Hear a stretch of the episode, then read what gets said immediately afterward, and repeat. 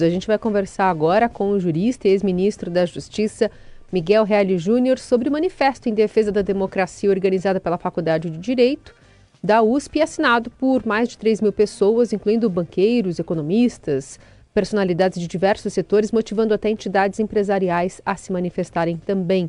Bom dia, doutor Miguel Reale, como vai? Tudo bem, bom dia. Satisfação de estar falando com o Eldorado.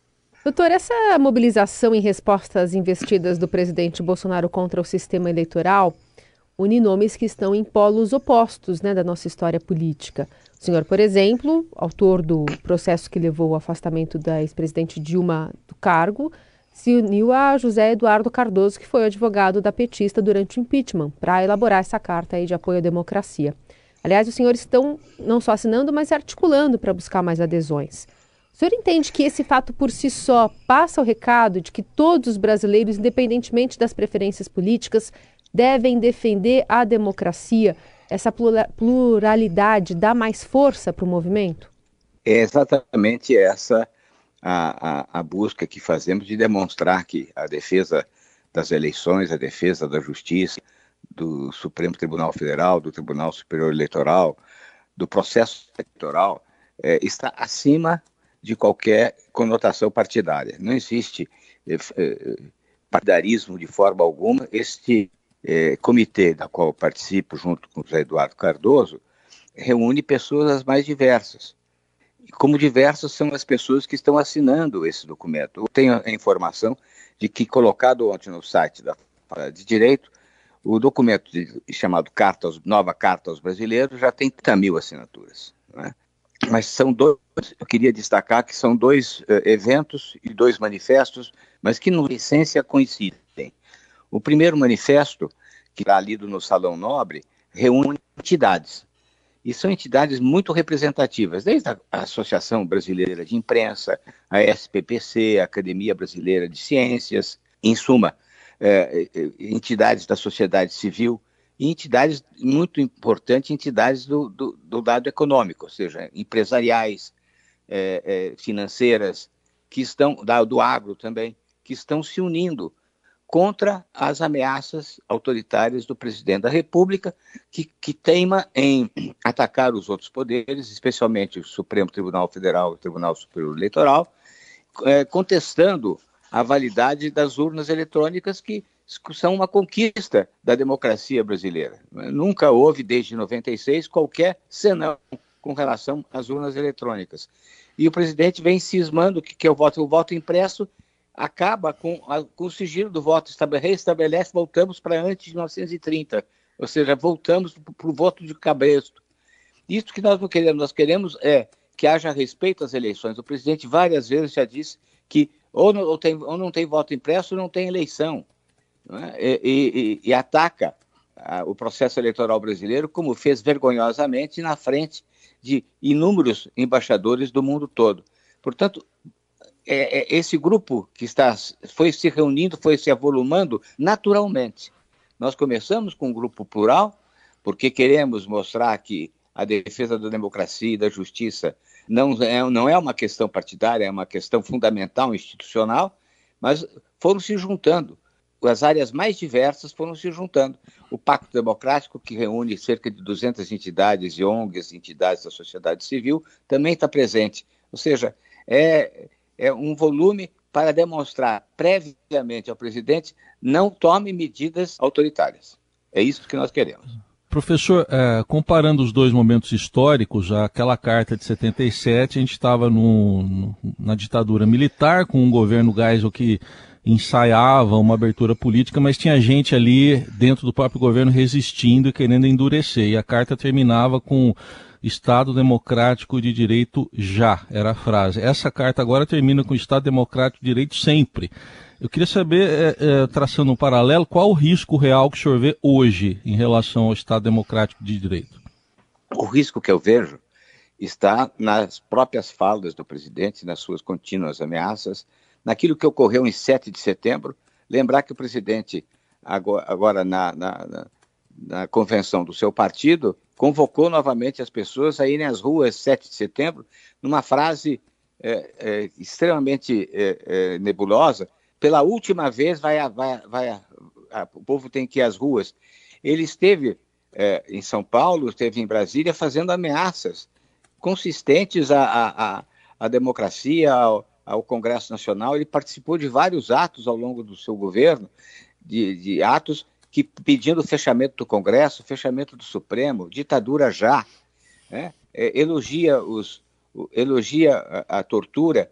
É, o crescimento, aliás, do Estado de São Paulo de hoje mostra o, o crescimento vertiginoso de armas que se espalham pelo país e com é, é, o número de inscritos como é, caçadores chega a 600 mil, é um número é, superior ao número de policiais militares no, no, no, em todo o Brasil. Ou seja, há um receio, evidentemente. Então, o que se quer é manter o que foi conquistado tão duramente, o que foi conquistado com dificuldade. 77, tem que lembrar, é, nós estávamos ainda num processo é, é, ditatorial grave, porque em, em, abril de 77 houve o pacote de abril, que fechou o Congresso Nacional, que criou o, o senador, senador biônico, que estabeleceu é, é, número maior de é, representantes de, em, em, estados que poderiam dar apoio à, à, ditadura. Ou seja, nós estamos em pleno processo de começo de de extensão política, não é? Hoje não, nós temos uma democracia que se consolidou passando por vários percalços, mas ela está consolidada. Mas é, o, o, presidente da República, em momento nenhum, fez qualquer é, sinalização de respeito às eleições, de respeito à vontade popular, de respeito às regras institucionais. Pelo contrário, ele sempre está no limite, sempre provocando. E vejam que essa polarização tem sido muito nociva ao país. O que ocorreu em Foz do Iguaçu é apenas um pequeno exemplo do que pode ocorrer, um ato de um, um, um golpe de mão, uma revolta, qualquer fato dessa natureza será altamente prejudicial ao país no plano internacional e, e muito prejudicial ao país internamente, porque vai criar eh, uma instabilidade em todos os setores, especialmente na área econômica. Então, nós queremos preservar o que foi contado. Esta é a ideia básica é, que está nos dois manifestos. Haverá dois atos um ato é, às 10 horas da manhã na, no Salão Nobre da Faculdade de Direito, é, no dia 11 de agosto, emblemático 11 de agosto, no Salão Nobre da Faculdade, é, um ato em que serão lidas, será lida o, o, a, a, declaração das entidades civis, a, a capitaneada é, pelo, pela é, é, Fiesp, pelo, pela diretoria da Faculdade de Direito, professor César Capilongo. O reitor, tive a notícia, o reitor estará presente neste dia lá, o reitor da universidade, outros reitores estarão presentes, ou seja, é um ato das entidades. E logo em seguida, às 11h30, um ato no pátio reeditando a Carta aos Brasileiros, uma nova Carta aos Brasileiros, que é, é, reúne, começou com um grupo de ex-alunos da Faculdade de Direito e se expandiu, né, e será lida pelo ex-ministro do Supremo Tribunal Federal, Celso de Mello. Uhum. Quero destacar que vários ex-ministros do Supremo Tribunal Federal a, a, a, assinam esta carta. Não é? A, é, a, ministra Ellen Grace, Sepúlveda Pertence, César Peluso, Eros Grau, é, outros, é, Aires Brito. Portanto, é, é, ela não é partidária. É evidentemente uma reunião de brasileiros que querem preservar a democracia. Aliás, fazendo ainda paralelo com é, essa, essa, essa carta de 77, um dos 17 signatários dessa carta é, não assinou a versão reeditada de 2022 e assinou a primeira, o professor Modesto Carvalhosa.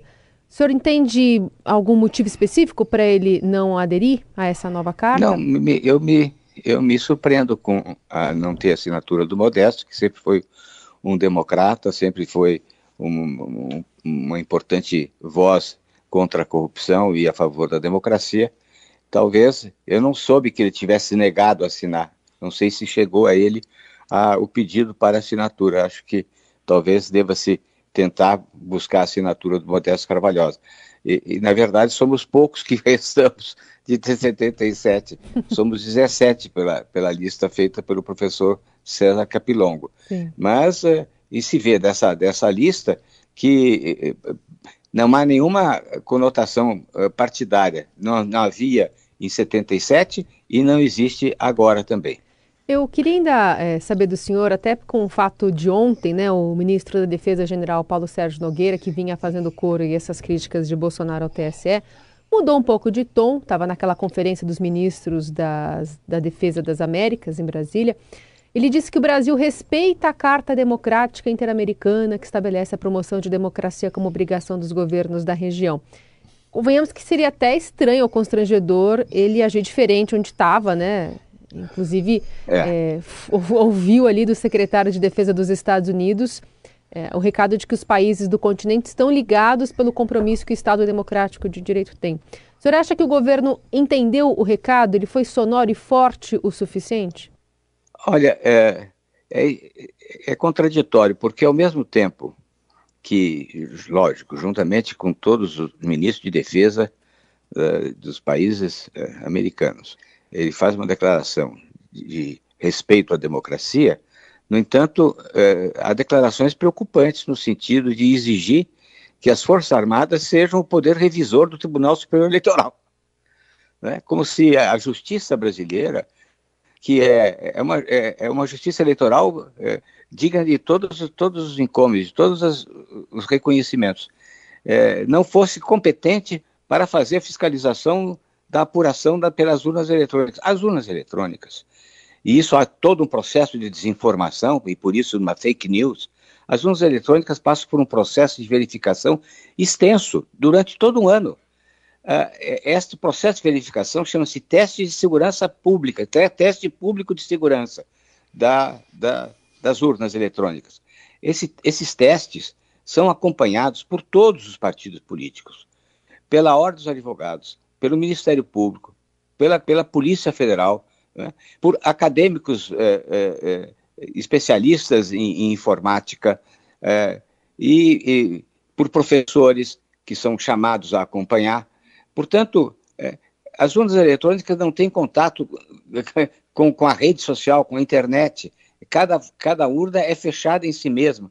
Você, nunca houve nenhuma contestação desde 1996.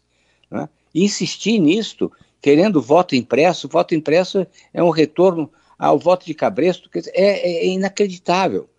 Agora, para que fazer essa, essa luta contra as urnas? Essa é a pergunta.